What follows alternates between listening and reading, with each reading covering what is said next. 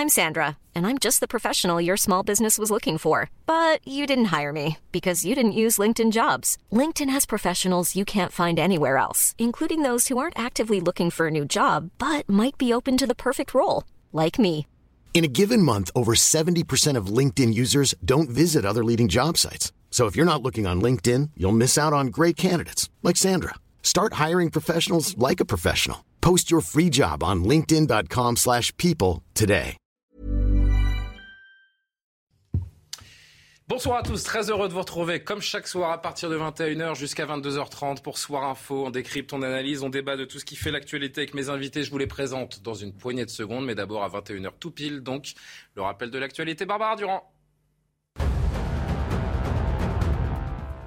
Prudence ces prochains jours, une vague de chaleur exceptionnelle et précoce s'installe en France. Des records de température ont déjà été battus ce mardi. Cette canicule est particulièrement surveillée par les autorités. Le gouvernement va créer un fonds de 500 millions d'euros pour la renaturation. Écoutez. Face à cette vague euh, importante, forte, précoce, inédite, en cette période, le gouvernement appelle à la vigilance et déploie des mesures d'accélération de la préparation aux conséquences du dérèglement climatique. Les, métropoles, vous le savez, sont particulièrement touchées euh, par la perception d'une chaleur euh, intense et par conséquent, le gouvernement va favoriser le développement d'îlots de fraîcheur en ville. Si la Russie veut vraiment mettre fin à la guerre, elle devra accepter de tenir des pourparlers directs avec l'Ukraine, déclaration de Volodymyr Zelensky. Le président ukrainien s'est exprimé par liaison vidéo à la conférence de presse tenue par un journal danois à Copenhague. Écoutez.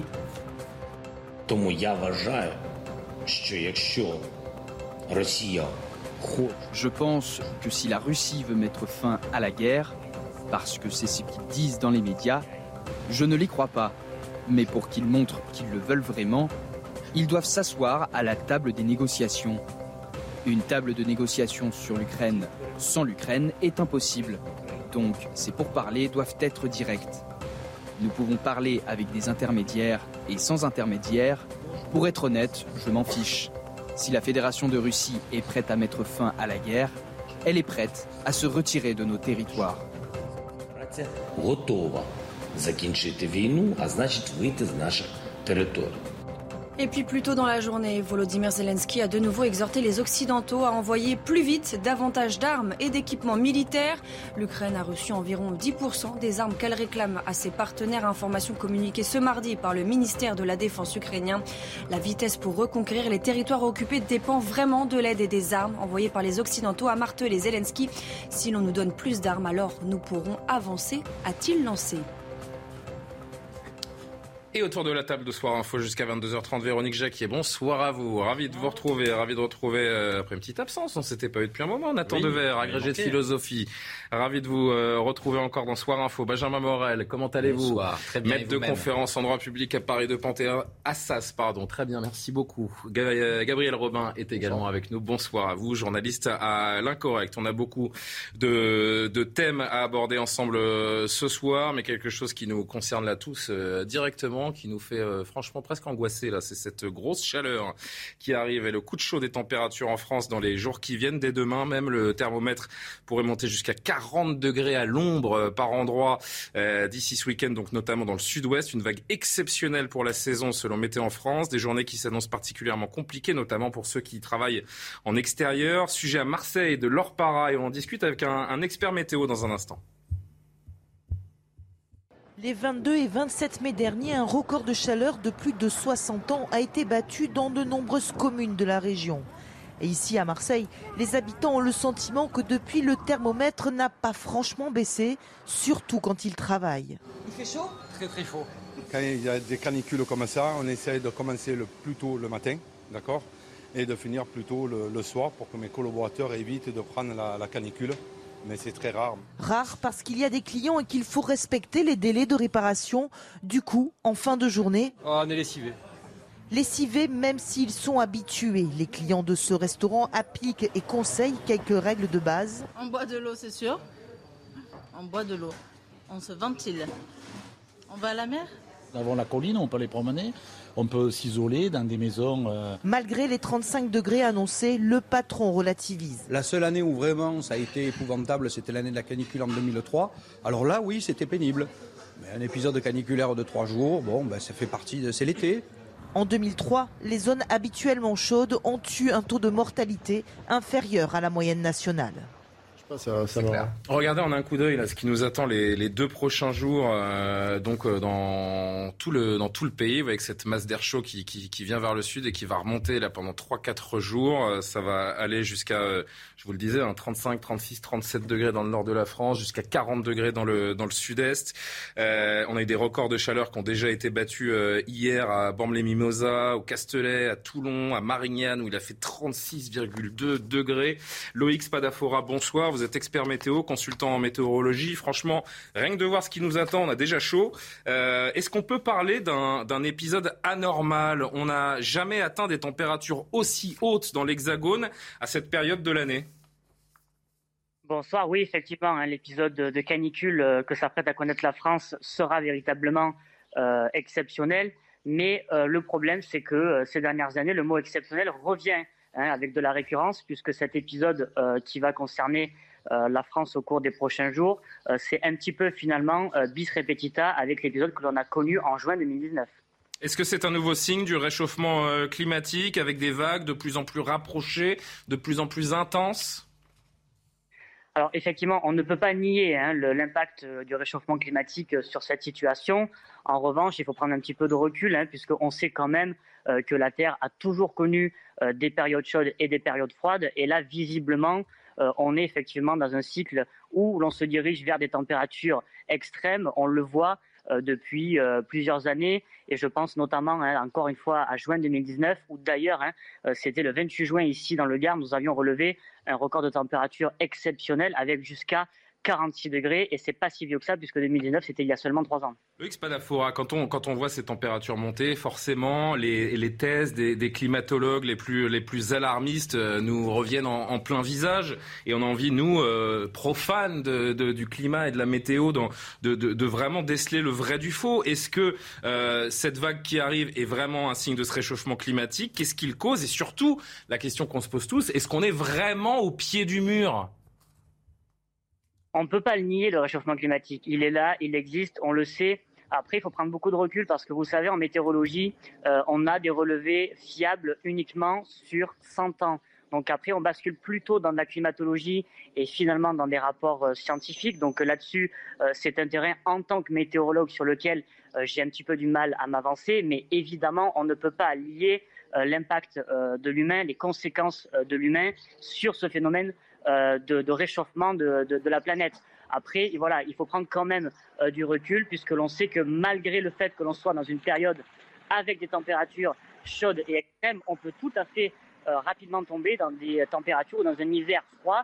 Et ça avait d'ailleurs été le cas également en 2018, puisque je me souviens très bien qu'ici aussi également dans le Gard, en 2018, nous avions eu un épisode neigeux exceptionnel du côté de Montpellier, et paradoxalement, l'année d'après, des températures extrêmes dans le chaud. Donc, si je vous entends, il ne faut pas forcément euh, s'alarmer. Pourtant, quand on regarde, et j'ai évidemment travaillé un petit peu avant de, de vous recevoir ce soir et de, et de, traiter ce sujet, je vois que notamment, euh, il y a le sujet de la chaleur, mais il y a le sujet aussi des précipitations. Je note, et vous me dites si je me trompe, que si par exemple la température générale augmente d'un degré, un degré, ça ne paraît rien pour nous comme cela, mais un degré, c'est 7% de plus d'humidité dans l'air. Ça paraît rien, mais ça a de très grosses conséquences pour les phénomènes de précipitation, notamment.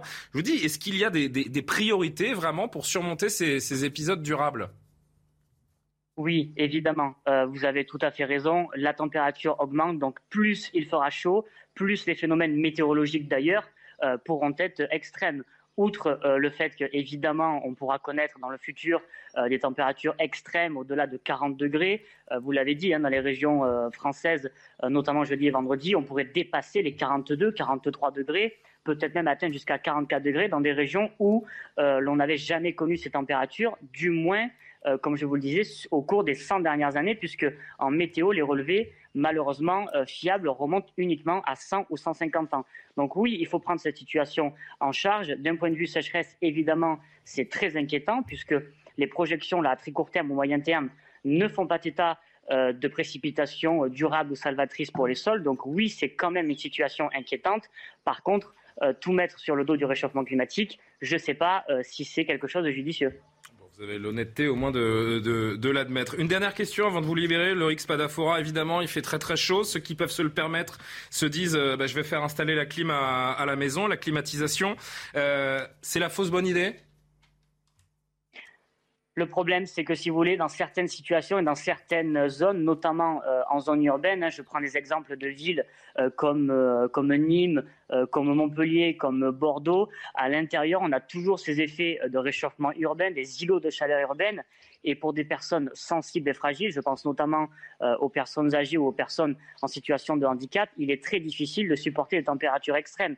Donc après, c'est un choix qu'il faut faire, des choix parfois personnels, mais à ce moment-là, évidemment, si on a la possibilité, c'est pourquoi pas de se rendre dans des établissements euh, climatisés et qui, je l'espère, seront mis à disposition par euh, l'ensemble des communes qui seront concernées par cette canicule. Mais le paradoxe, et c'est là que je voulais en venir, c'est que la clim, c'est pas du tout écolo et ça ne, ça ne règle pas ce, ce problème de réchauffement climatique. Ça aurait peut-être tendance même à l'empirer. Effectivement, mais vous savez, c'est comme le, euh, pendant le Covid, on a eu par exemple des situations où les prévisions météorologiques étaient devenues peu fiables ou moins fiables que d'habitude. Euh, et ces situations s'expliquaient notamment parce qu'il y avait moins euh, de, vols de, de, grandes lignes, hein, des vols réguliers. Et ces vols, euh, ces avions permettent de capter des données météorologiques qui servent à la fiabilité des prévisions. Donc vous, voyez, quelque part, les, avions polluent. Donc si on arrête de faire circuler les avions, on aura moins de fiabilité en météo, en météo, et on pourra du coup encore moins anticiper ces phénomènes. C'est le serpent qui se mord. C'est assez compliqué en effet. Merci beaucoup Loïc Spadafora de nous avoir éclairé donc sur cette euh, vague de chaleur qui déferle. Je rappelle que vous êtes expert météo, consultant en météorologie. Vous êtes donc dans le Gard. Il fait combien là précisément dans le Gard au moment où on se parle?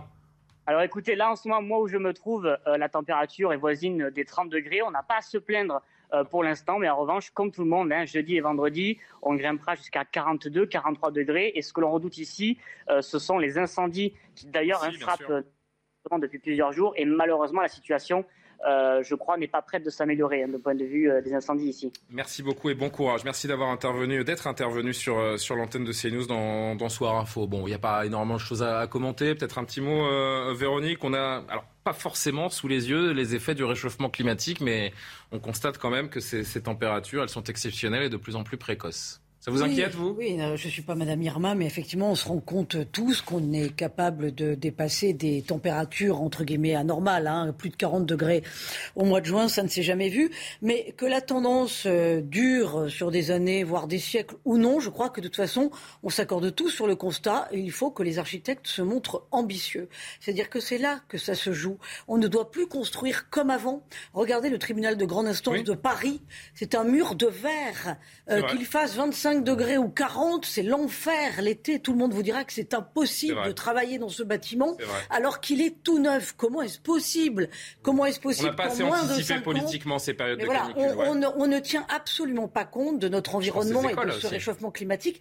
Où on n'en tient pas suffisamment compte. Euh, autre paramètre aussi, il faut absolument végétaliser les centres-villes, retourner finalement à. C'est un projet qui a été évoqué là. un tropisme à l'ancienne parce que les anciens ils avaient vécu et ils savaient vivre d'une façon un peu plus humble que nous, c'est-à-dire retrouver des places avec des fontaines, avec des arbres, avec quelque chose qui mmh. casse la minéralité de nos grandes villes, parce que c'est dans les grandes villes surtout que ces vagues de chaleur sont absolument insupportables à vivre. On ne parle pas évidemment des personnels de santé qui risquent d'être euh, ultra mobilisés. Le, plan canicule, euh, euh, pardonnez-moi, qui a été mis en place depuis 2003, on l'espère, tiendra et, donnera toutes, ces, toutes ces promesses. On parlait des écoles. Là, il y a des épreuves de bac qui vont commencer.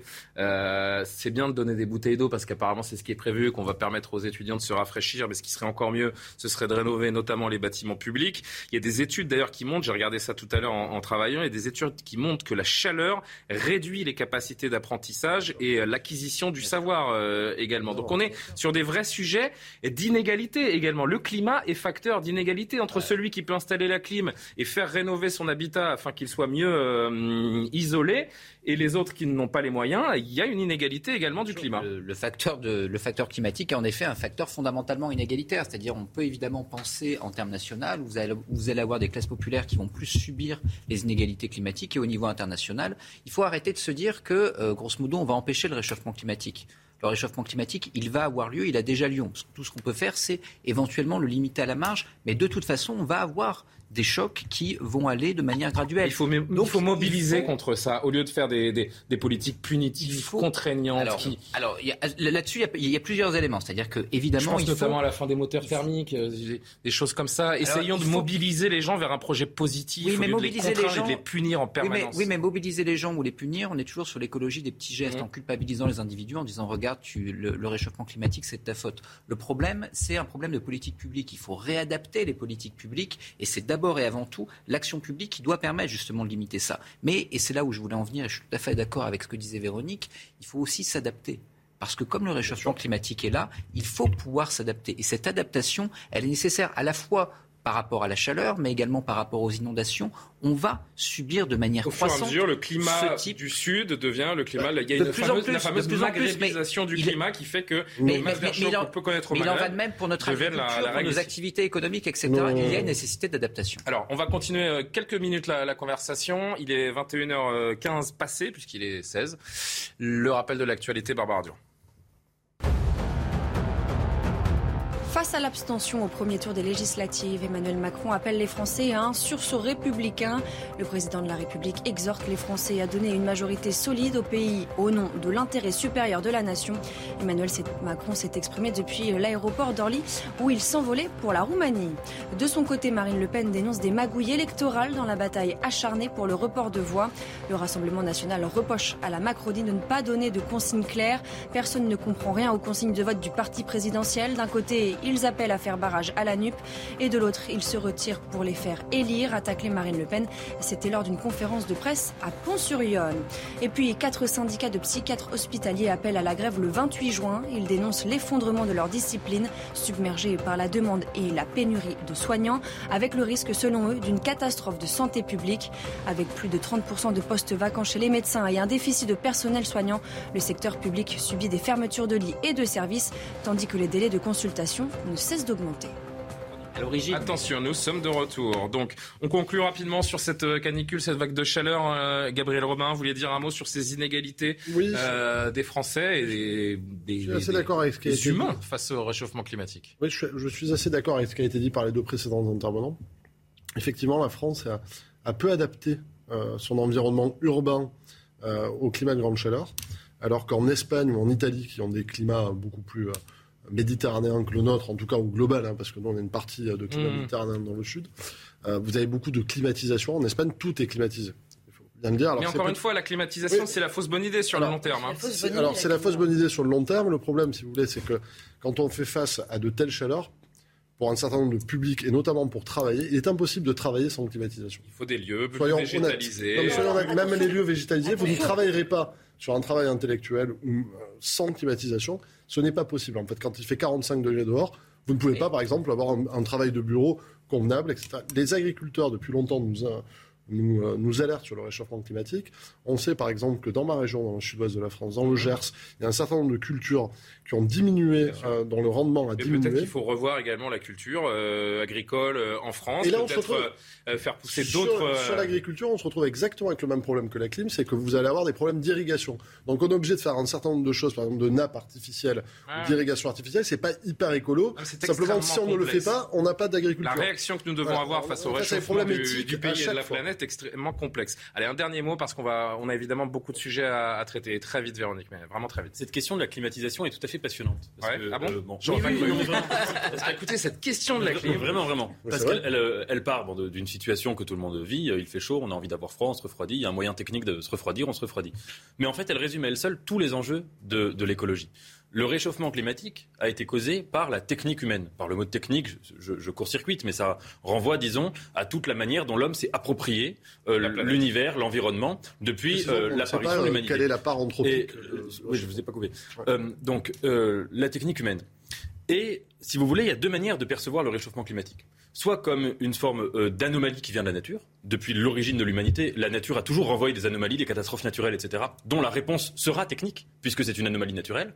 Soit au contraire, comme un problème qui provient de nous-mêmes, et qui donc implique de sortir de notre rapport à la technologie, donc de notre rapport à la propre rationalité humaine. C'est tous les travaux notamment de Pierre Gilbert, un, euh, un essayiste, qui dit qu'il ne faut pas avoir une réponse de géo-industrie, mais de géomimétisme au réchauffement climatique, c'est-à-dire de repenser totalement la manière dont l'homme même habite la Terre Hmm. et interagit avec son environnement.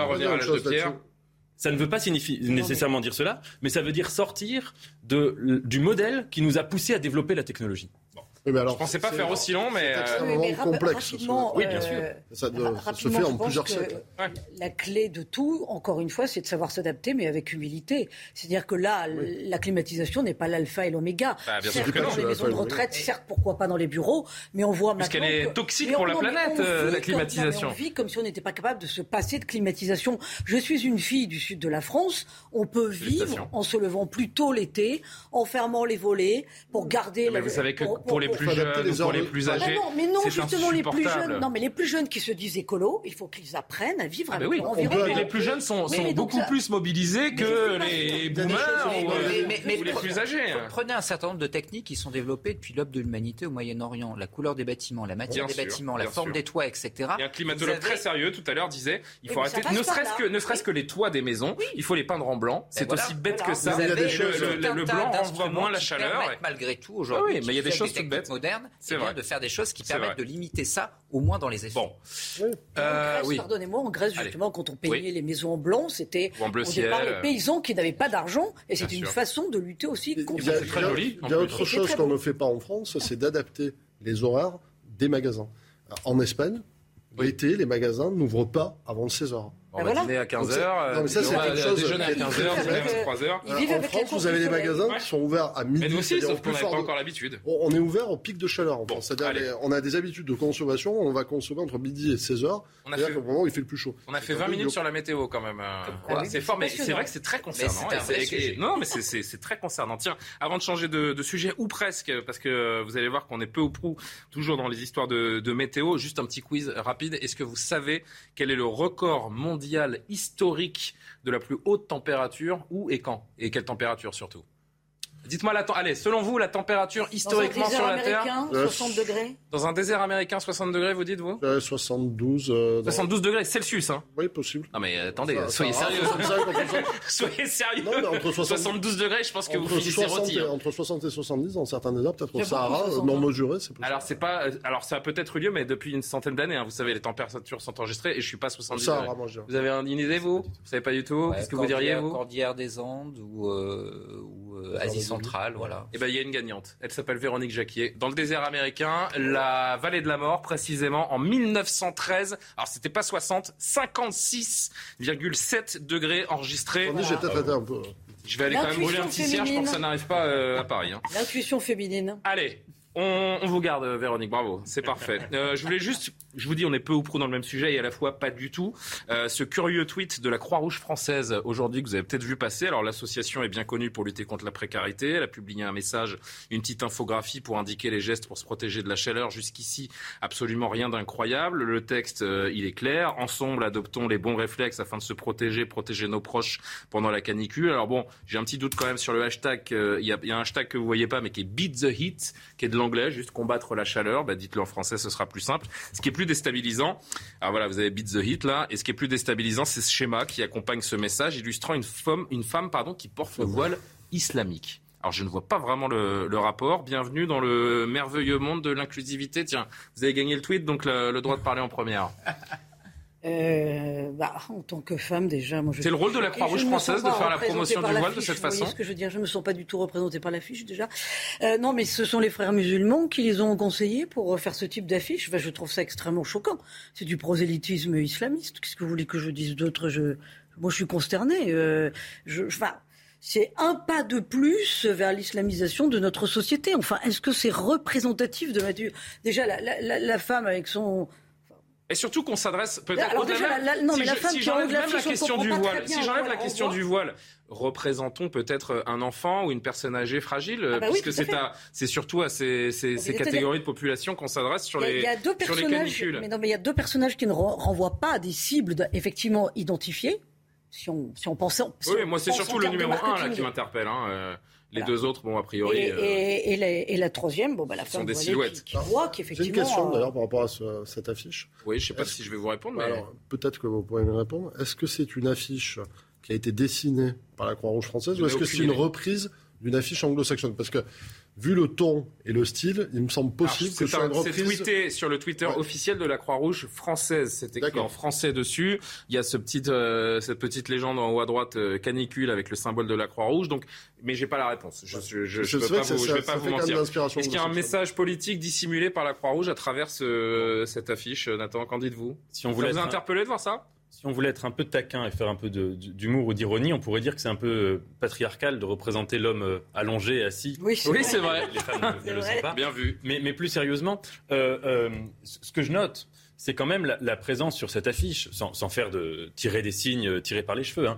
mais la présence sur cette affiche d'une femme voilée et d'une femme qui, est, euh, qui a une, une, robe et les jambes découvertes, etc. Donc, pour, pour, pour rebondir sur ce que vous disiez, euh, cette affiche, si elle avait été inspirée par les frères musulmans, ils ne l'auraient pas approuvée, parce qu'ils n'auraient pas approuvé la, la, présence de ces, de ces deux femmes qui n'ont pas le même style vestimentaire. J'aimerais juste dire une chose. Oh bah c'est déjà une bataille de gagner que, que de de mettre ces deux femmes l'une à côté de l'autre pour montrer que les deux sont dans une normalité vestimentaire, au contraire. oui, mais justement, toute la question est de savoir quel est le sens de cette bataille. Je pense qu'il y a une vertu, une, euh, à, ce qu'on pourrait appeler aujourd'hui les militantismes euh, intersectionnels. Une, mhm. euh, ça pose plusieurs problèmes, l'intersectionnalité mais c'est que ça permet. Non, je ne sais pas, mais, je, mais là, ça illustre, cette, cette, affiche illustre cette question. C'est que l'intersectionnalité a quand même permis à des, à, des, à, des, à des gens dans des situations très différentes, dont les idéologies ne les amenaient pas forcément à vivre ensemble et à cohabiter. Hein. la religion peut amener au fanatisme, ou à la fermeture, ou au repli sur soi. Ça leur a permis d'être main dans la main, d'être à côté et d'avoir l'impression qu'ils sont, si vous voulez, dans un espace commun, dans un vivre ensemble, etc. Et je trouve que. Alors, cette affiche, je ne sais pas du tout dans quelle intention elle a été faite, mais que, à partir du moment où, si vous voulez, il y a euh, il y a de la tolérance à autrui, moi, ça ne me dérange pas à titre personnel. Ah, Alors, on va évidemment continuer de réagir, mais je suis un petit peu en retard pour marquer la première pause. On reste sur ce sujet et on vous entend, messieurs, tout de suite après. On en discute encore quelques minutes. La petite pause et on se retrouve pour la deuxième partie. On dit encore un mot de cette affiche de la Croix-Rouge et puis les signes religieux à l'école. On a entendu Papendiaï pour la première fois et on va voir s'il met un peu euh, la poussière sur le tapis sur ce sujet, les législatives et puis le feuilleton du Stade de France qui n'en finit pas. tout de suite. La deuxième partie de Soir Info dans un instant, après le rappel de l'actualité. Barbara Durand. Au 111e jour de guerre, Moscou propose la mise en place d'un couloir humanitaire pour évacuer les civils réfugiés dans une usine à Severodonetsk. Le ministère russe a appelé les Ukrainiens à hisser le drapeau blanc pour signaler qu'ils acceptaient cette proposition et à cesser une résistance absurde. Selon le chef de l'administration de Severodonetsk, 540 à 560 personnes sont réfugiées dans les souterrains de l'usine. Une situation qui rappelle celle de la Syrie d'Azovstal à Mariupol. La Russie qui interdit son territoire à 49 Britanniques, dont des journalistes et des représentants du secteur de la défense. Moscou les accuse de propager de fausses informations au sujet du conflit en Ukraine et d'alimenter la russophobie au sein de la société britannique. En avril dernier, la Russie avait déjà interdit d'entrer dans le pays au Premier ministre Boris Johnson et à plusieurs autres hauts responsables. Et face à la propagation de la variole du singe, l'Union européenne signe un contrat avec un laboratoire danois pour l'achat de 100 000 vaccins. Le virus a été détecté dans 19 États membres ainsi qu'en Norvège et en Islande. Quelques 900 cas ont été rapportés depuis le 18 mai dans les pays européens selon la Commission. Le montant du contrat n'a pas été révélé. Véronique Jacquier, Benjamin Morel, Nathan Dever, euh, Gabriel Robin, toujours autour de la table. On s'attarde encore 2-3 minutes sur cette, euh, sur cette affiche polémique, on va dire de la Croix-Rouge française, qui euh, veut montrer les bons gestes pour lutter contre la canicule et qui représente ce message avec une, une femme qui porte le voile islamique au lieu, pourquoi pas, de choisir une personne âgée ou un, ou un enfant fragile. Pourquoi insérer du, du religieux dans un message de santé publique, Benjamin?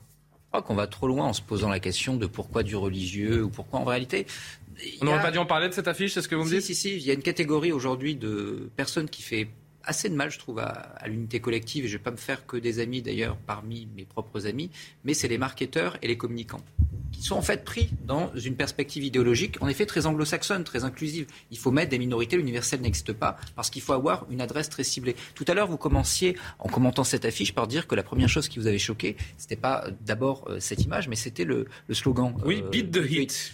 En fait, Pourquoi écrire en anglais? C'est du langage de communication. C'est-à-dire que vous avez un rapport qui est paru il y a quelques mois de l'Académie française. Qui n'est pas acquis que 100% des Français parlent anglais exactement, en fait. Du exactement. Tout, donc, je, je, pourquoi ils ne mettent pas combattre la chaleur tout simplement Je vous renvoie ce rapport de l'Académie française qui expliquait que non seulement c'était excluant, parce que vous avez une partie des Français bien sûr. face à ces messages ne comprennent pas. Il y a une majorité de Français, je pense, qui ne savent pas ce que veut dire beat the hit. Et que ça pouvait être contre-productif, y compris d'ailleurs pour ceux qui produisent et qui essayent de vendre quelque chose, parce que du coup ils s'adressent à des gens qui ne les comprennent pas. Ah. Mais vous avez cette idée globale dans le milieu de la communication que si vous parlez anglais d'un côté et si vous mettez tout un tas de minorités visibles de l'autre côté, eh bien vous allez aller chercher du consommateur. Bon. Et ça, pour le coup, c'est un contre-productif et deux, en effet, ça nuit à l'unité collective. Dernier mot là-dessus. Si je veux faire la contre-argumentation, Gabriel Robin, je vais vous dire bah, en quoi ça vous dérange qu'il y ait une femme euh, voilée sur, une, sur, cette, euh, sur cette affiche? C'est un non-événement. Euh, ou alors, c'est pour vous, c'est la preuve d'une mainmise islamiste? Non, je, je m'étonne qu'on s'en étonne, en réalité. Je pense que si cette affiche existe, c'est parce que dans notre société, il y a énormément de, de femmes qui portent le voile et qu'il y a une part islamique démographique croissante. Et donc, en fait, on s'adresse aussi à eux. Il y a énormément de femmes âgées qui portent le voile. Je m'étonne qu'on s'étonne, en fait, que ces affiches existent. En revanche, je comprends qu'on s'en émeuve. Et moi-même, ça ne me plaît pas, en fait, de voir ça. Mmh.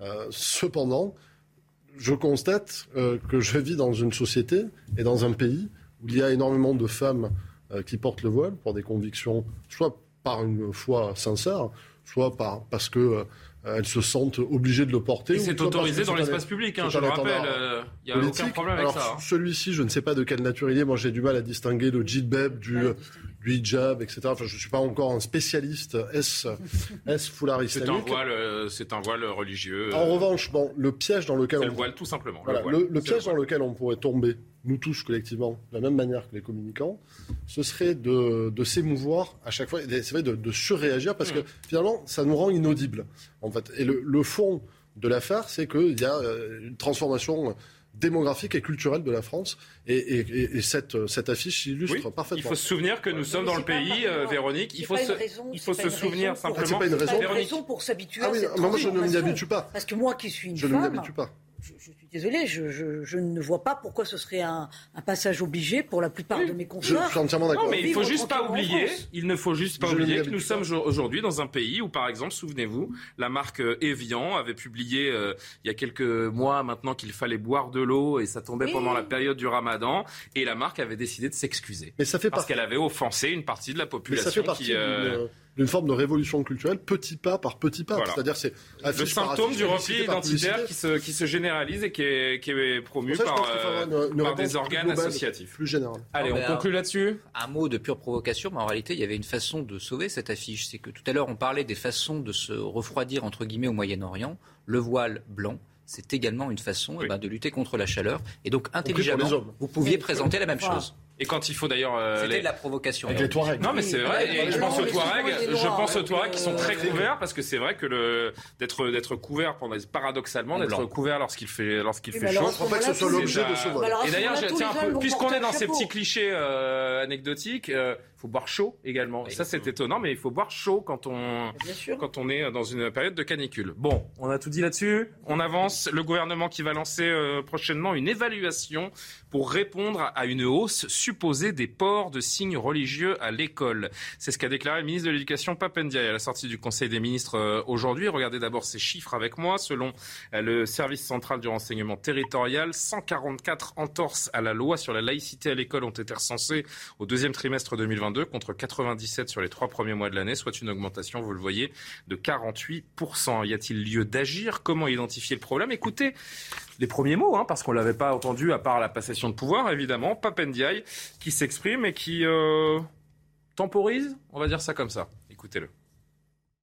Le président de la République y a fait allusion euh, il y a euh, 15 jours. On est dans un temps qui est un temps euh, raisonnable pour pouvoir ensuite euh, agir. Encore faut-il euh, pour agir.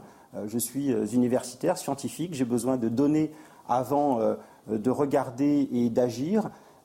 Et ensuite, on va agir s'il y a lieu. Mais pour l'instant, la, collecte d'informations et, et le regard synthétique sur ce qui se passe n'est pas encore achevé. Cela n'empêche pas, bien entendu, à l'échelle locale, d'intervenir. J'ai mentionné les équipes valeurs de la République, j'ai mentionné également le fait qu'il existe une loi, bien entendu, et donc, euh, selon les situations individuelles, euh, les chefs d'établissement en particulier peuvent agir. Mais pour répondre à votre question, à l'échelle nationale, le phénomène n'est pas encore mesuré complètement et nous avons encore besoin d'un peu de temps pour cela. Benjamin Morel, sous-entendu, euh, pour l'instant il n'y a pas de sujet. Est-ce qu'il y a une forme de déni de la part euh, du nouveau ministre de l'Éducation nationale un peu la Je suis scientifique, donc la réalité ne m'intéresse pas. Oui, enfin, il y a quand même des chiffres qui avaient été euh, remontés par Blanquer. Il avait fait Bien une sûr. enquête il y a quelques années. Donc, entre guillemets, les chiffres existent déjà. Et ensuite, ça me rappelle un peu la mission Flash sur l'hôpital. C'est-à-dire qu'on a un problème qui est structurel, qui date depuis, qu'on a identifié depuis des années. On sait qu'il existe et on a déjà réussi à le chiffrer. Et tout d'un coup, on a l'impression que c'est la nouvelle du mois. Il va falloir faire une enquête pour demain régler un problème parce qu'on ne le connaissait pas. Donc, cette façon de reporter tous les problèmes à après les législatives m'apparaît quand même un peu hypocrite, surtout que c'était des thématiques de campagne. Et pour une première prise de parole, franchement, il aurait pu être un petit peu plus tranchant. Euh, il doit défendre la laïcité dans la République et, et- et sa parole, j'ai l'impression, du moins, Gabriel Robin, n'est pas assez claire. Encore une fois, je répète, ce qui est sous-entendu, c'est le réel n'existe pas. On comprend qu'il ne fera rien, qu'il attendra des études et des, euh, des comment on appelle ça, des, des notes de, de renseignement pour attendre des mois et des mois et ne rien faire. Alors c'est très français. Il devrait se, se rendre sur le terrain. Il y a effectivement un problème euh, d'arrivée massive en fait du fait religieux à l'école. C'est documenté. Euh, tout le monde le sait. Et puis le sentiment. le On va attendre sentiment- 107 ans pour faire des Non, études. ce sentiment il y a une loi, il faut la faire respecter. Non, en mais fait. ce sentiment d'insécurité culturelle, qu'on- on, utilise parfois l'expression, quand il y a sentiment, il y a quelque chose. C'est-à-dire qu'il y a un ressenti et, et d'abord euh, le produit d'une expérience, en fait. Mais moi, j'aimerais surtout que Papandiaï se préoccupe des véritables sujets de l'école. Alors ça, c'est un sujet fondamental. C'est un sujet fondamental, mais il y en a d'autres. Et il y en a d'autres euh, euh, sur lesquels il va devoir euh, plancher immédiatement. Le niveau moyen qui est en chute libre. J'ai récemment parlé avec un monsieur qui est professeur en, en CPGE, les classes préparatoires aux grandes écoles, me disait en fait que les gens qui sont en PSI étoile, c'est-à-dire c'est le top du top de, de euh, Maths P aujourd'hui, euh, n'avaient pas le niveau en mathématiques des classes de terminale économique et sociale qu'il avait il y a 20 ans. Allô Euh, là, ça, c'est un véritable problème. Il y a le Mmh. niveau aussi, le problème de- du salaire des professeurs, du traitement des élèves, Il y a etc. plein de problèmes. Jean-Michel. Blanquer, qui a Si été... on peut rester sur celui-ci, parce que là, Non, ça, ça vrai, ferait mais- plusieurs mais émissions, en effet, Blanquer les problèmes de l'éducation. euh, Jean-Michel Blanquer, qu'on a beaucoup critiqué et qui a été très proactif sur ce sujet euh, de la laïcité, lui s'est préoccupé d'abord des petites classes, c'est-à-dire d'apporter Mmh, de bons niveaux. Et, effectivement, ça a marché. Je pense qu'on aurait dû poursuivre là-dedans. Et Papendiaï, en fait, c'est un ministre de diversion. Sur ces ports de signes euh, religieux, c'est un phénomène constaté à différents endroits du territoire, pas seulement dans les départements où on pourrait s'y attendre le plus. Alors oui, il y a l'Essonne, le Val d'Oise, mais on parle aussi de l'Isère, du Gard, de Bordeaux, de Dax, de, de la Creuse. Est-ce qu'il y a une forme de minimisation du problème pour le, pour le nouveau ministre, euh, Véronique, et, et Nathan Dever aussi?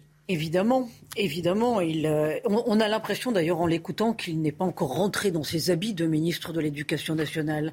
On a, on a l'impression qu'il s'improvise découvre. pas, hein. euh, non mais on a l'impression qu'il qu'il découvre la vraie vie de ce qui peut se vivre dans son ministère. Et Il manque un peu de clarté les- et il a du mal en tant que chercheur Mais il a du scientifique à mal. appeler un chat un chat, j'ai On rappelle quand même, on rappelle, on va voir ce que ça va donner dans les mois qui viennent, mais enfin on rappelle quand même que c'est quelque part une prise de guerre pour satisfaire euh, euh, le- le- Il se dit que ce n'était pas le premier choix. et les même, hein. électeurs de gauche de, de Jean-Luc Mélenchon. Il se le dit. Bon, donc. euh, C'est rien. Non, euh, moi, ce, qui, ce que je trouve désespérant, pour compléter ce, qu'ont dit mes camarades, c'est que Jean-Michel Blanquer a mis en place en, en 2018 le Conseil des sages de la laïcité. Euh, il y a par ailleurs un comité national d'action laïque avec en son sein la FCPE et l'UNSA, donc des syndicats enseignants, Mhm. qui se sont créés pour parents d'élèves, signaler FCPE. et faire remonter et faire remonter tous- ces cas d'atteinte à la laïcité. Alors, on en est toujours dans le constat, on est très peu dans la dénonciation et on n'est toujours pas dans ce qu'il faut faire pour, euh, pour, pour, pour endiguer cet entrisme religieux qui, a- qui, de toute façon, veut nous mener la guerre. Écoutez, Alors, Rachid- je vais, non, non, mais je vais être un petit peu provocante, pour, euh, mais je pense que pour montrer que nous aussi, d'une façon républicaine, nous sommes capables de faire la guerre, il faut dire, eh bien, on impose pour tout le monde le port de l'uniforme. Comme ça, il n'y aurait plus de problème. Voilà. crème, je vous sais que c'est un peu facile à dire, mais pas ça les marcherait. différences. Mais non, mais ça Il y aura marcherait. celui qui Non, mais enfin, vous mettez l'uniforme. Oui, alors pour les signes religieux, c'est une chose, mais pour les inégalités entre les enfants, ça ne changera rien, puisqu'il y aura bah, celui qui aura le meilleur téléphone, celui qui aura les meilleurs baskets, celui qui là, aura vous le êtes meilleur- obligé de Et laisser ça la se fait dans un pays aussi peu libéral que la Grande-Bretagne. Oui, bon. Euh, écoutez, euh, Nathan, vous allez réagir. Je voudrais juste qu'on entende Rachid Dati, qui était sur RTL dans l'émission de Pascal Pro euh, ce matin, qui réagit vivement à ce, constat euh, d'accentuation des signes religieux à l'école. Je viens d'écouter la position du ministre de l'Éducation nationale qui affirme à juste titre, il dit il y a des outils pour lutter contre ces phénomènes. Les outils, c'est la loi. Alors il dit après, on va mesurer, mais pas besoin de mesurer, on connaît l'ampleur de ce phénomène.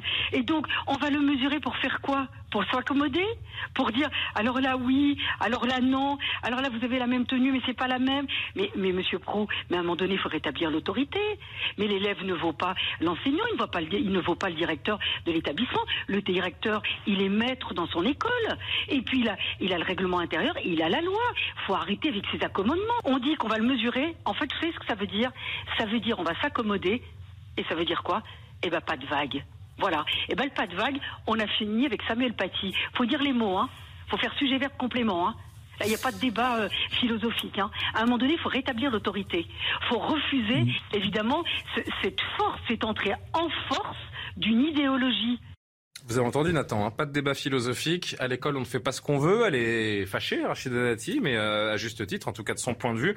Est-ce qu'on peut imaginer qu'il y a un, phénomène de mode communautaire en France qui est en train de s'installer avec plus ou moins de pression d'ailleurs sur ces jeunes qui, par certains euh, acteurs YouTube, euh, sont influencés et poussés à, revenir à des traditions plus religieuses en termes vestimentaires? Déjà, quand, quand un responsable politique vous invite à ne pas réfléchir, euh, c'est très mauvais signe. appliquer la loi. Il faut vraiment à l'école, on fait pas ce qu'on veut. Les politiques, mais quand ils disent ce genre de choses, oui, quand on disent pas la philosophie. Non, c'est pas une question de, philosophie, mais quand, quand, quand, un politique ou une politique dit ce genre de choses, c'est très mauvais signe. Il faut faire l'inverse, comme souvent avec les politiques. Qu'est-ce qu'on fait d'une fille euh, voilée qui vient à l'école? On la renvoie chez elle, on la prive d'enseignement? La question des signes religieux à l'école, justement, il faut la penser dans sa généalogie. Elle est apparue en France ah, en 89, en 1989 avec le voile de Creil.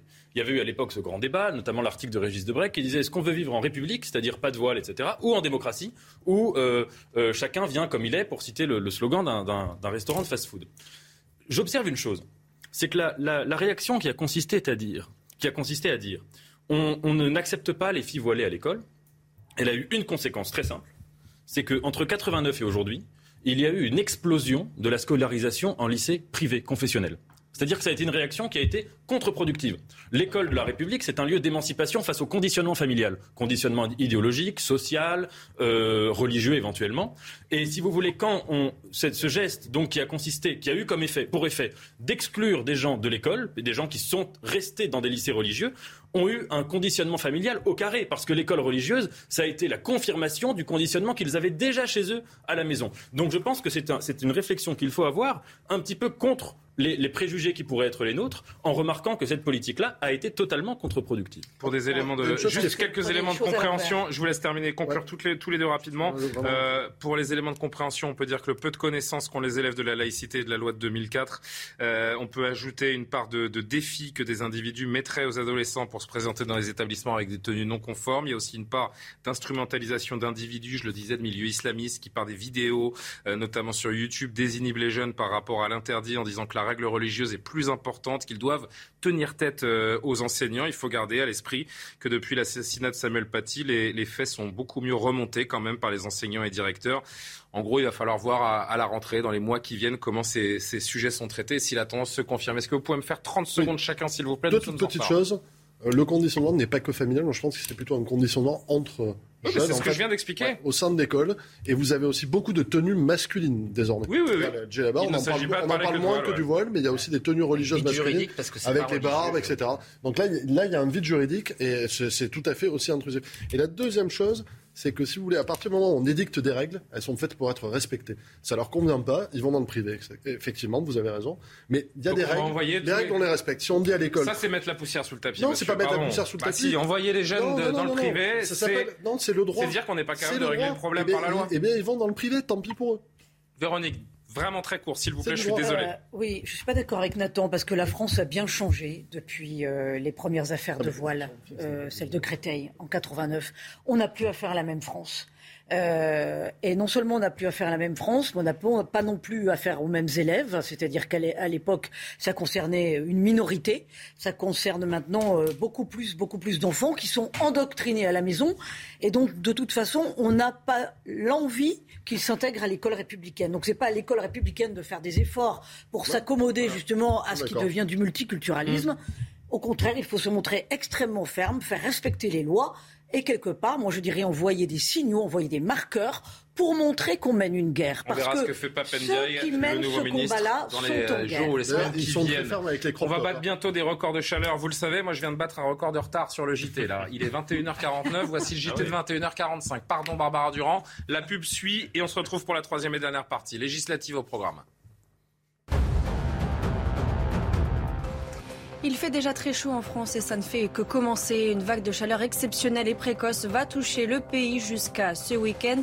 Il s'agit de l'arrivée d'air chaud venu du Maghreb en passant par l'Espagne. Le mercure va s'affoler entre 35 et 39 degrés attendus ce jeudi et jusqu'à samedi dans la moitié sud avec des pointes à plus de 40 degrés localement dans le sud-ouest. Comptez entre 30 et 35 degrés dans la moitié nord vendredi et samedi. Dans ce contexte, 36 départements restreignent l'utilisation de l'eau. Les émissions de gaz à effet de serre de la France ont bondi en 2021 de 6,4% par rapport à 2020. Première raison évoquée, la reprise de l'économie après la Covid. Mais bonne nouvelle, comparé à 2019, niveau pré-pandémie, les émissions ont baissé de 3,8%. Et comparé à 2017, début du premier quinquennat d'Emmanuel Macron, la baisse atteint 9,6%. Enfin, quatre syndicats de psychiatres hospitaliers appellent à la grève le 28 juin. Ils dénoncent l'effondrement de leur discipline, submergée par la demande et la pénurie de soignants, avec le risque, selon eux, d'une catastrophe de santé publique. Avec plus de 30% de postes vacants chez les médecins et un déficit de personnel soignant, le secteur public subit des fermetures de lits et de services, tandis que les délais de consultation, eux, ne cessent d'augmenter. La troisième et dernière partie de Soir Info, toujours en compagnie de Véronique Jacquier, Nathan Dever, Gabriel Robin, Benjamin Morel. Euh, ouvrons le chapitre des législatives. J- combien là Mercredi, jeudi, vendredi, samedi J-5 avant le deuxième tour, le second tour. On dit voter. second quand il n'y a pas de deuxième. hein. Je rappelle cette spécificité de la langue La française. soirée Académie française. Ah, très bien. Euh, D'ailleurs, la- l'Académie française a tranché sur la NUPES. La NUP. Elle dit La la, NUP. NUP. Mais moi, La je ne suis pas d'accord. hein. Le E, c'est économique, donc pour moi, c'est NUPES. Il faut Mais bon. fonder une contre-académie française. Eh ben, je vais fonder une contre-académie française quand j'aurai le temps. Emmanuel Macron en appelle aux Français pour lui donner une majorité euh, dimanche au nom de l'intérêt supérieur de la nation. Avant de partir en voyage à l'étranger en Roumanie et en Moldavie, le président de la République a souligné que le désordre français ne doit pas s'ajouter au désordre mondial. Le choix que vous aurez à faire ce dimanche 19 juin est plus crucial que jamais. J'entends les inquiétudes, les difficultés qui se sont exprimées. Et je respecte chaque voix, chaque sensibilité. Mais parce qu'il en va de l'intérêt supérieur de la nation, je veux aujourd'hui vous convaincre de donner dimanche une majorité solide au pays. Nous sommes à l'heure des choix. Et les grands choix ne se font jamais par l'abstention. J'en appelle donc à votre bon sens et au sursaut républicain. Ni abstention, ni confusion, mais clarification. Dimanche, aucune voix ne doit manquer à la République. Dimanche, je compte sur vous pour doter notre pays d'une majorité solide afin d'affronter tous les défis de l'époque et de bâtir l'espoir. Véronique Jacquier, Emmanuel Macron qui invoque l'intérêt supérieur de la nation. L'heure est, est si grave que ça pour le, parti présidentiel. Si- Est-ce qu'il ne surjoue pas un petit peu là aujourd'hui Eh oui, c'est le chef de S'il joue, il joue un petit peu mal. ouais. C'est vrai qu'on l'a connu meilleur acteur. Ah, c'est le chef de guerre désormais pour tenter d'avoir une majorité. Il est bien embêté parce Pourquoi que la majorité absolue s'éloigne et même la majorité relative, ce sera compliqué de gouverner euh, sans s'appuyer euh, sur euh, sur sa droite, sur les LR a priori. Donc on peut rappeler. Enfin, il y a eu un précédent d'ailleurs en 1988 euh, euh, quand quand justement il y a eu majorité. Enfin, avant qu'il y ait majorité relative, François Mitterrand s'était invité à la télévision pour tenir semblablement le même même discours qu'Emmanuel Macron, mais avec des accents moins guerriers, euh, sans invoquer l'intérêt supérieur de la Sauf nation. que.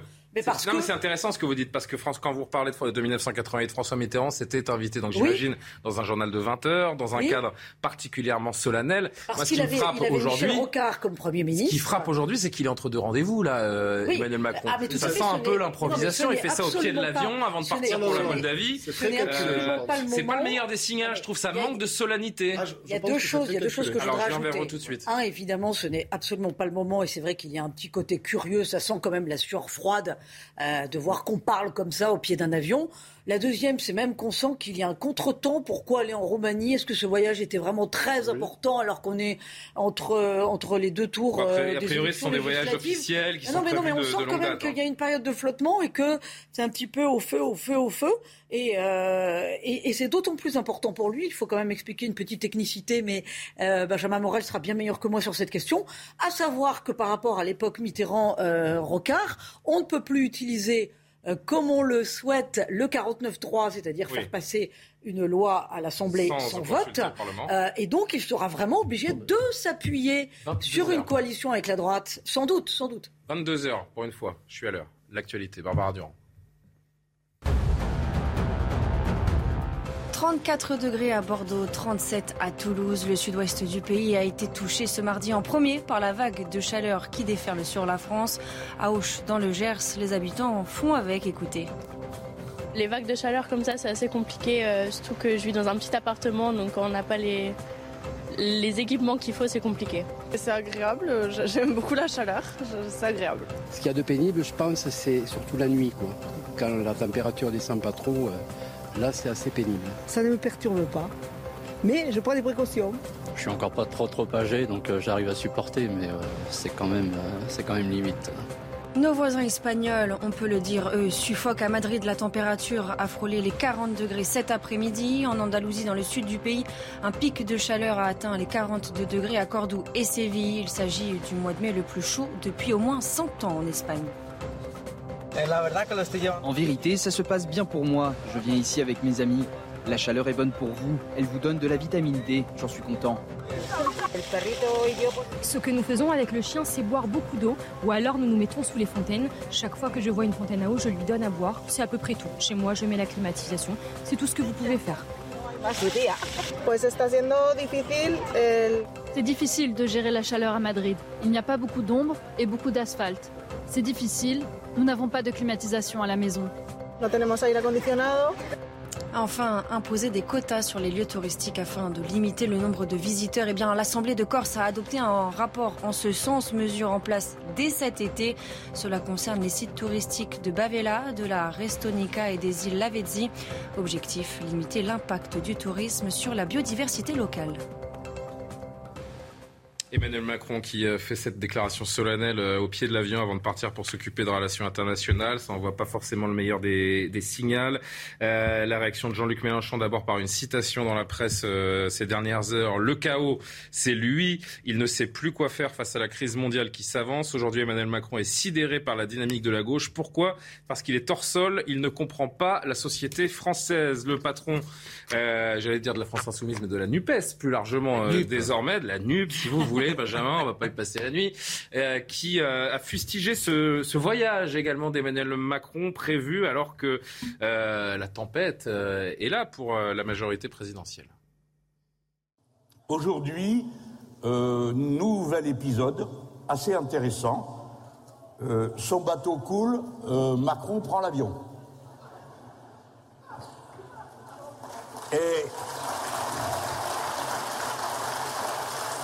Certains disent il s'enfuit. C'est pas vrai. Moi, je ne crois pas. En réalité, ils nous méprisent. Parce qu'ils euh, avaient prévu de longue date un voyage pareil, ça ne s'organise pas depuis dimanche. Hein. C'est pas dimanche soir qui s'est dit oh là là, il faut que je réponde à Mélenchon, je m'en vais.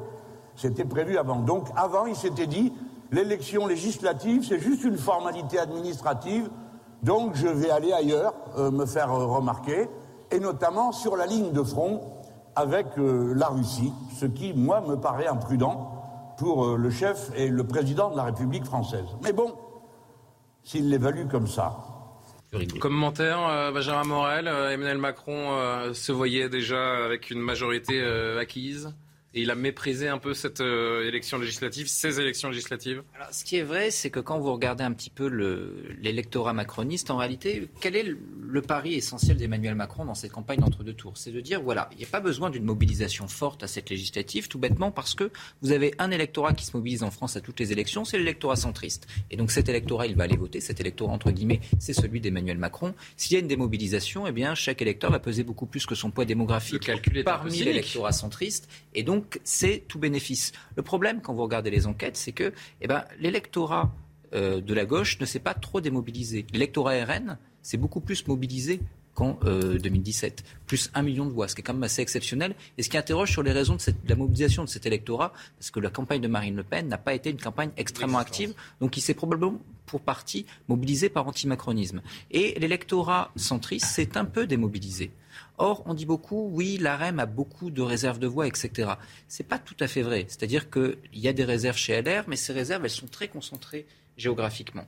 Aller chercher ces réserves dans beaucoup de circonscriptions, c'est pas si évident. Aller les, chercher, aller, les chercher, aller les chercher au RN, c'est compliqué. Donc il a besoin de mobiliser son propre électorat, d'où cette adresse qui, on pourra en discuter, mais d'un point de vue purement cynique, stratégique, est plutôt intelligente. Après, encore une fois, le problème, c'est que euh, dans cette adresse, vous avez quand même un beaucoup de mépris et vous avez une façon de dire bah, regardez, la République, c'est moi. Et forcément, si je ne décide pas tout, c'est le chaos. Je suis désolé, mais à part la France et la Grande-Bretagne, tous les États européens fonctionnent sur un système de coalition.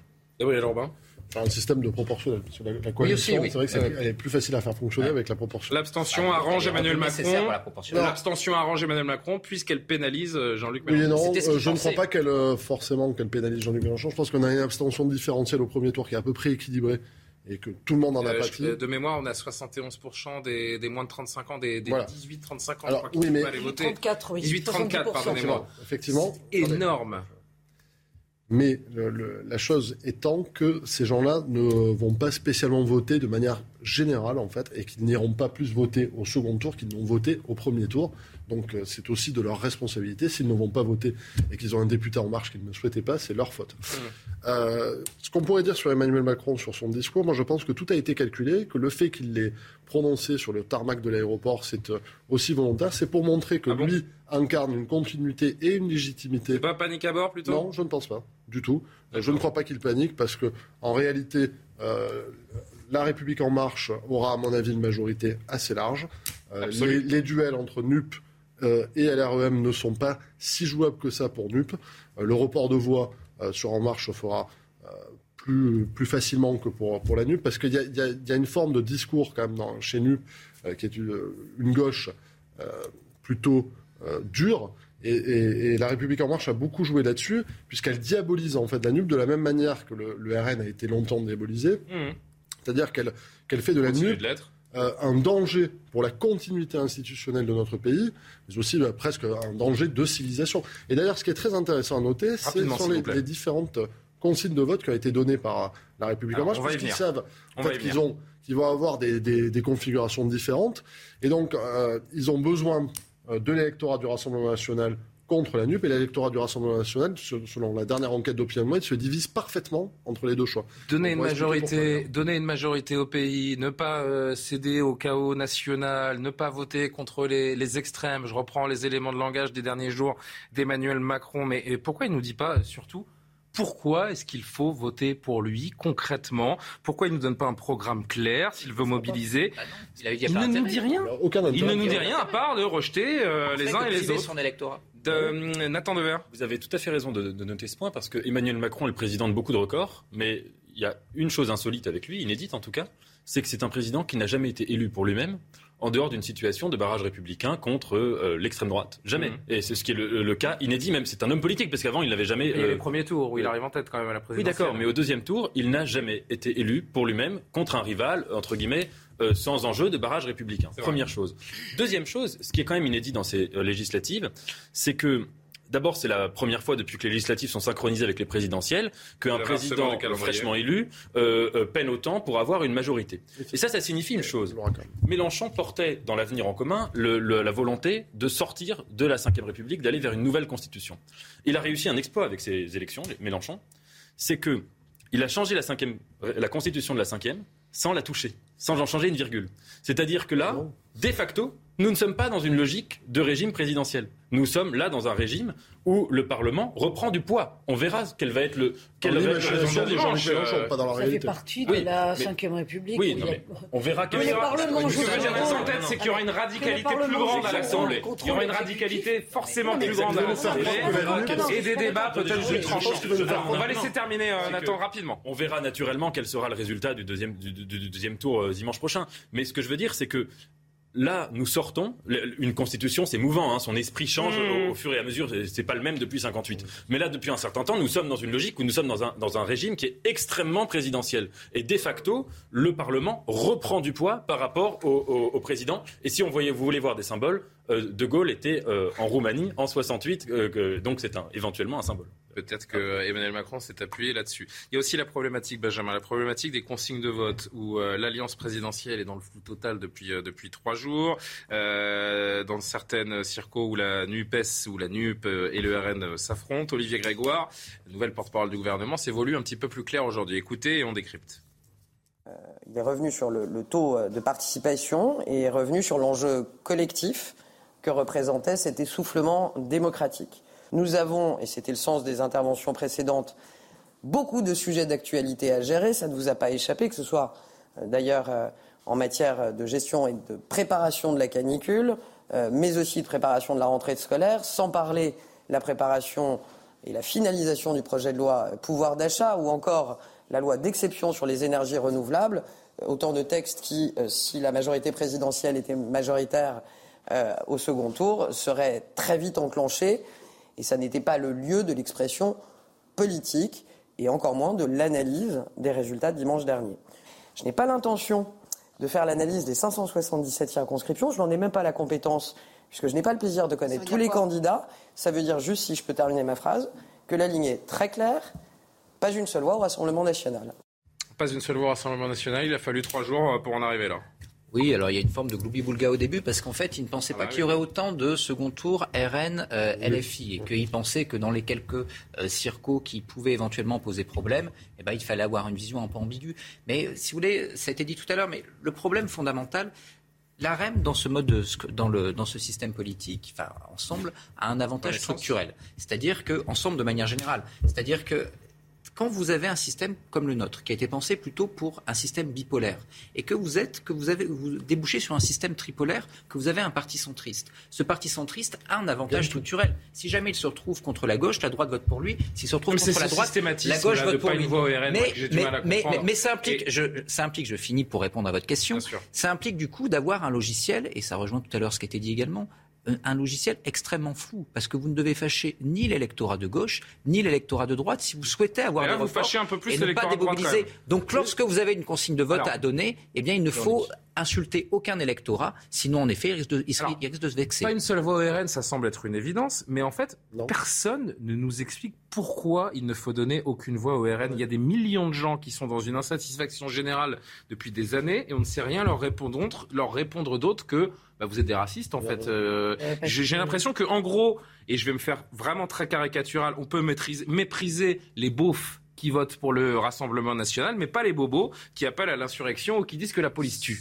Est-ce que je... Je crois que c'est une erreur stratégique majeure de la part des LREM d'avoir abondé là-dedans. C'est-à-dire qu'au début, ils, ont, ils se sont réfrénés.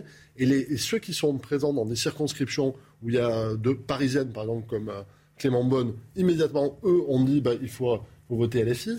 Et les autres, comme Olivier Grégoire, ont compris qu'il ne fallait pas le faire. Pourquoi il ne faut pas le faire?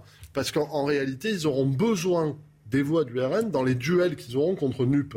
Et, le- le- le- et si vous voulez, l'erreur... Moi, je voudrais qu'on reste. Pourquoi cette évidence qu'il ne faut pas donner une voix au Il n'y a aucune évidence parce que... Selon eux, si. Non, mais. LFI... Je, je me fais la voix de, de ensemble. Mais là. LFI en a fait beaucoup plus contre eux que ne l'a fait Mais oui, le RN. c'est pour ça que je- je- Il y a eu l'agression de Jean-Michel. Blanquer, Mais etc. Et l'électorat, attendez, je finis juste un truc, l'électorat de la République en marche, je pense qu'il y a deux électorats de la République en marche, un électorat de la République en marche des villes, à Paris, etc., dans les grands centres-villes, et un électorat de la République en marche des champs. Et quand vous êtes sur le terrain, quand vous discutez avec un certain nombre d'électeurs en marche, en fait, ils sont très hostiles à la pensée d'extrême gauche euh, Mmh. portée par Jean-Luc Mélenchon, et en réalité, en off, ils sont beaucoup plus proches euh, de ce que porte le Rassemblement national. Et tout à l'heure, euh. il y a un type du printemps républicain qui a été forcé de quitter le printemps républicain parce qu'il a dit je préfère voter RN que LFI Ah oui, dans non, le ça cadre C'est presque une chasse aux sorcières. là. En fait, ce qui serait logique, Véronique et Nathan Dever, Véronique Jacquier et Nathan Dever, ce qui serait logique, ce serait de dire aucune voix pour le RN, aucune voix pour la NUP,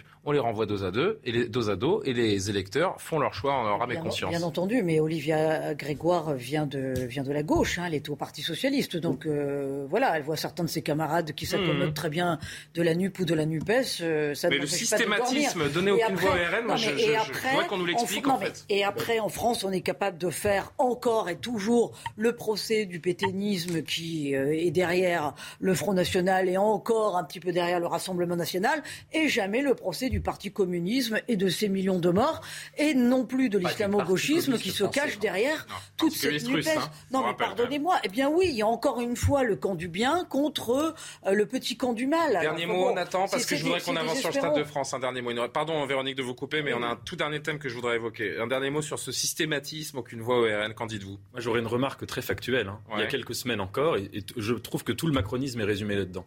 Dans l'entre-deux-tours de la présidentielle, Emmanuel Macron a fait énormément d'appels du pied aux insoumis, en parlant par exemple de planification écologique. Donc il était dans ce barrage contre l'extrême droite et il en appelait aux voix de l'extrême gauche. Je rappelle que un grand nombre d'électeurs euh, de Mélenchon sont allés voter au deuxième tour pour Emmanuel Macron.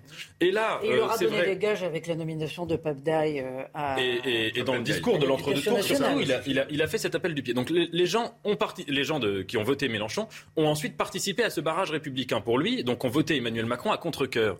Et là, c'est pour venir leur dire qu'ils sont des extrêmes, c'est ce que euh, je parle de- des déclarations de- qui ont suivi le premier tour de la législative, qu'ils sont des extrêmes et qu'on les renvoie dos à dos. Il y a ici, quoi qu'on pense du macronisme, une versatilité qui est quand même très très problématique. Rendez-vous dimanche pour le second tour avec la soirée spéciale, évidemment, sur euh, CNews que vous pourrez suivre jusqu'au bout de la nuit, comme dit euh, l'expression. le fiasco de la finale de la Ligue des Champions au Stade de France. Il nous reste trois minutes. Je voudrais qu'on en dise quand même un, un petit mot. Nouvel épisode après l'audition du ministre de l'Intérieur et de la ministre des Sports. La semaine dernière, le Sénat a auditionné la SNCF et la RATP. Vous savez, l'histoire des fameuses vidéos qui ont disparu. Cette vidéo va s'autodétruire dans quelques instants, suite aux incidents du 28 mai. Reportage Régine Delfour, Geoffrey Defebvre. Les auditions se poursuivent au Sénat pour comprendre ce qui s'est passé ce 28 mai au Stade de France et pour quelles raisons les images des caméras de vidéosurveillance ont disparu. La RATP assure qu'aucune demande officielle n'a été faite pour les garder. Nous, elles sont stockées 60 72 heures, sinon elles sont écrasées. N'ayant pas eu d'incident, on n'a pas fait la mesure de les stocker et on n'a pas eu de réquisition sauf le vendredi. Le vendredi, c'est le 10 juin, soit 15 jours après les faits.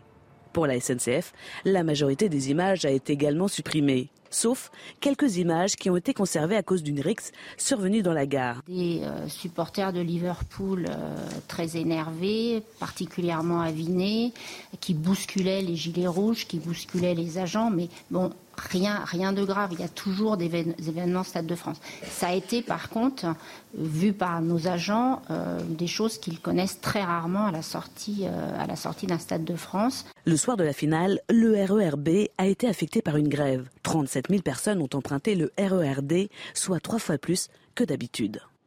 Nathan Dever, c'est l'histoire d'une omerta absolue Écoutez, j'aimerais faire un éloge des caméras de vidéosurveillance parce qu'elles ont permis une chose formidable dans une situation euh, conflictuelle. Souvent, chacun a sa version des faits et c'est impossible de trancher, même avec la meilleure volonté. Les caméras permettent de trancher de manière très simple, très très basique, et d'accomplir ce grand rêve vieux depuis l'apparition de l'humanité, qui est de pouvoir parfois, dans des situations insolubles, dire les choses se sont passées de cette manière. Que les images aient disparu, la responsabilité est, est totale hein, de tout le monde. C'est-à-dire que euh, le- les, les gens qui disposaient de ces images auraient pu décider d'en faire une sauvegarde en se disant qu'elle leur serait euh, sans doute demandée plus tard. Donc, on n'a pas le temps de l'entendre, mais c'est ce qu'a dit une sénatrice, la sénatrice Pierre, euh, Marie-Pierre de la Gontrie, qui a été très, très excellente. Aujourd'hui, la sénatrice PS, qui a dit il se passe des choses comme ça, il n'y a personne, ça n'effleure personne de se dire ces images sont nécessaires, il faut les réquisitionner. Enfin, c'est, on a un niveau d'amateurisme jamais vu On se euh, si auparavant. Moi, moi, si aient je reçu des ordres. Voilà. C'est évidemment ce qui est entretenu. Le fantasme est évidemment très facilement entretenu puisque euh, ces vidéos se sont laissées autodétruire elles-mêmes. Euh, oui, euh, Véronique. Non, mais c'est comme ça que ça s'est passé. Oui. On peut se poser la question cette fois-ci. Non, rien, je disais, à moins que certaines personnes aient reçu des ordres pour ne pas les garder. Enfin, Tous les ingrédients sont présents pour imaginer une volonté de dissimulation et c'est ça qui est terrible. Moi, ce que je trouve assez merveilleux, c'est qu'en fait, on sait ce qui s'est passé. C'est-à-dire qu'on essaie de cacher ce que tout le monde sait depuis Eh oui, les premières c'est ce heures. que tout le monde a vu. On a un Pourquoi Gérald personne Darmanin ne le dit clairement on a des vidéos qui personne- pourquoi Gérald Darmanin ne le dit pas clairement sait ce qui s'est passé. Bah, c'est la grande question. Probablement. Qu'est-ce qu'il faut dans notre pays pour qu'un ministre démissionne, cette en fait affaire, Cette affaire aurait duré deux jours maximum. Mais vous si jamais raison. vous aviez un ministre qui a dit bon voilà, il y a eu des erreurs qui ont été faites, j'assume, et qui n'est même sans même démissionner, on aurait fait sauter quelques. Et l'erreur est humaine. Et l'erreur est humaine. Ce qui est grave, on aurait pu- c'est de persister. et- si on avait bien communiqué, il aurait même pu en tirer les marrons du feu probablement. Ah Mais qu'importe. Si vous voulez, là pour le coup, cette dissimulation fait que tout d'un coup, vous avez une crise internationale avec la Grande-Bretagne. Il ne faut pas exagérer, mais quand même une crise Ah bah quand sur même. le tourisme, etc. Et de l'autre côté, vous avez une affaire Liverpool, euh, il politique fait pas la promotion de Paris, hein, C'est de ce l'amateurisme politique cras. Bon, on Non, est mais- un petit peu en mais- retard. mais- Allez, deux, 20 secondes. Si vous êtes capable de faire 20 secondes Oui, Gé- Gérald Darmanin euh, ment depuis le début, il n'arrive pas à sortir de son mensonge. En fait, comme tous les grands menteurs, comme tous les grands mythomanes, il est coincé dans son mensonge et donc il ne sait plus comment en sortir. Il sait qu'il euh, est protégé par Emmanuel Macron parce qu'Emmanuel Macron a besoin de lui pour avoir les réseaux sarkozystes. Voilà la vérité. 20 secondes. Je vous la révèle ici en direct. Petite blague, on va peut-être nous dire. C'est que votre les- version de la vérité, on va dire. On va peut-être nous dire que les images ont été. blinde un peu. On va peut-être nous dire que les images ont été détruites par des faux billets. C'est possible. Oui, les fameux faux billets. Si on pousse la. Bravo Nathan, excellente euh, intervention, la meilleure de la soirée, de loin. Merci à tous. Record de chaleur euh, historique, c'était Euh, 56 degrés dans la vallée de la mort. 56 En 1900 degrés en 1913 dans la vallée de la mort. alors, dans les heures. Protégez-vous, buvez de l'eau, faites les petits euh, brumisateurs. Si vous avez de la clim, profitez-en, mais c'est pas une solution sur le long terme, on l'a bien compris. Je vais me mettre la tête dans le frigo de temps en temps comme ça. Merci euh, à tous.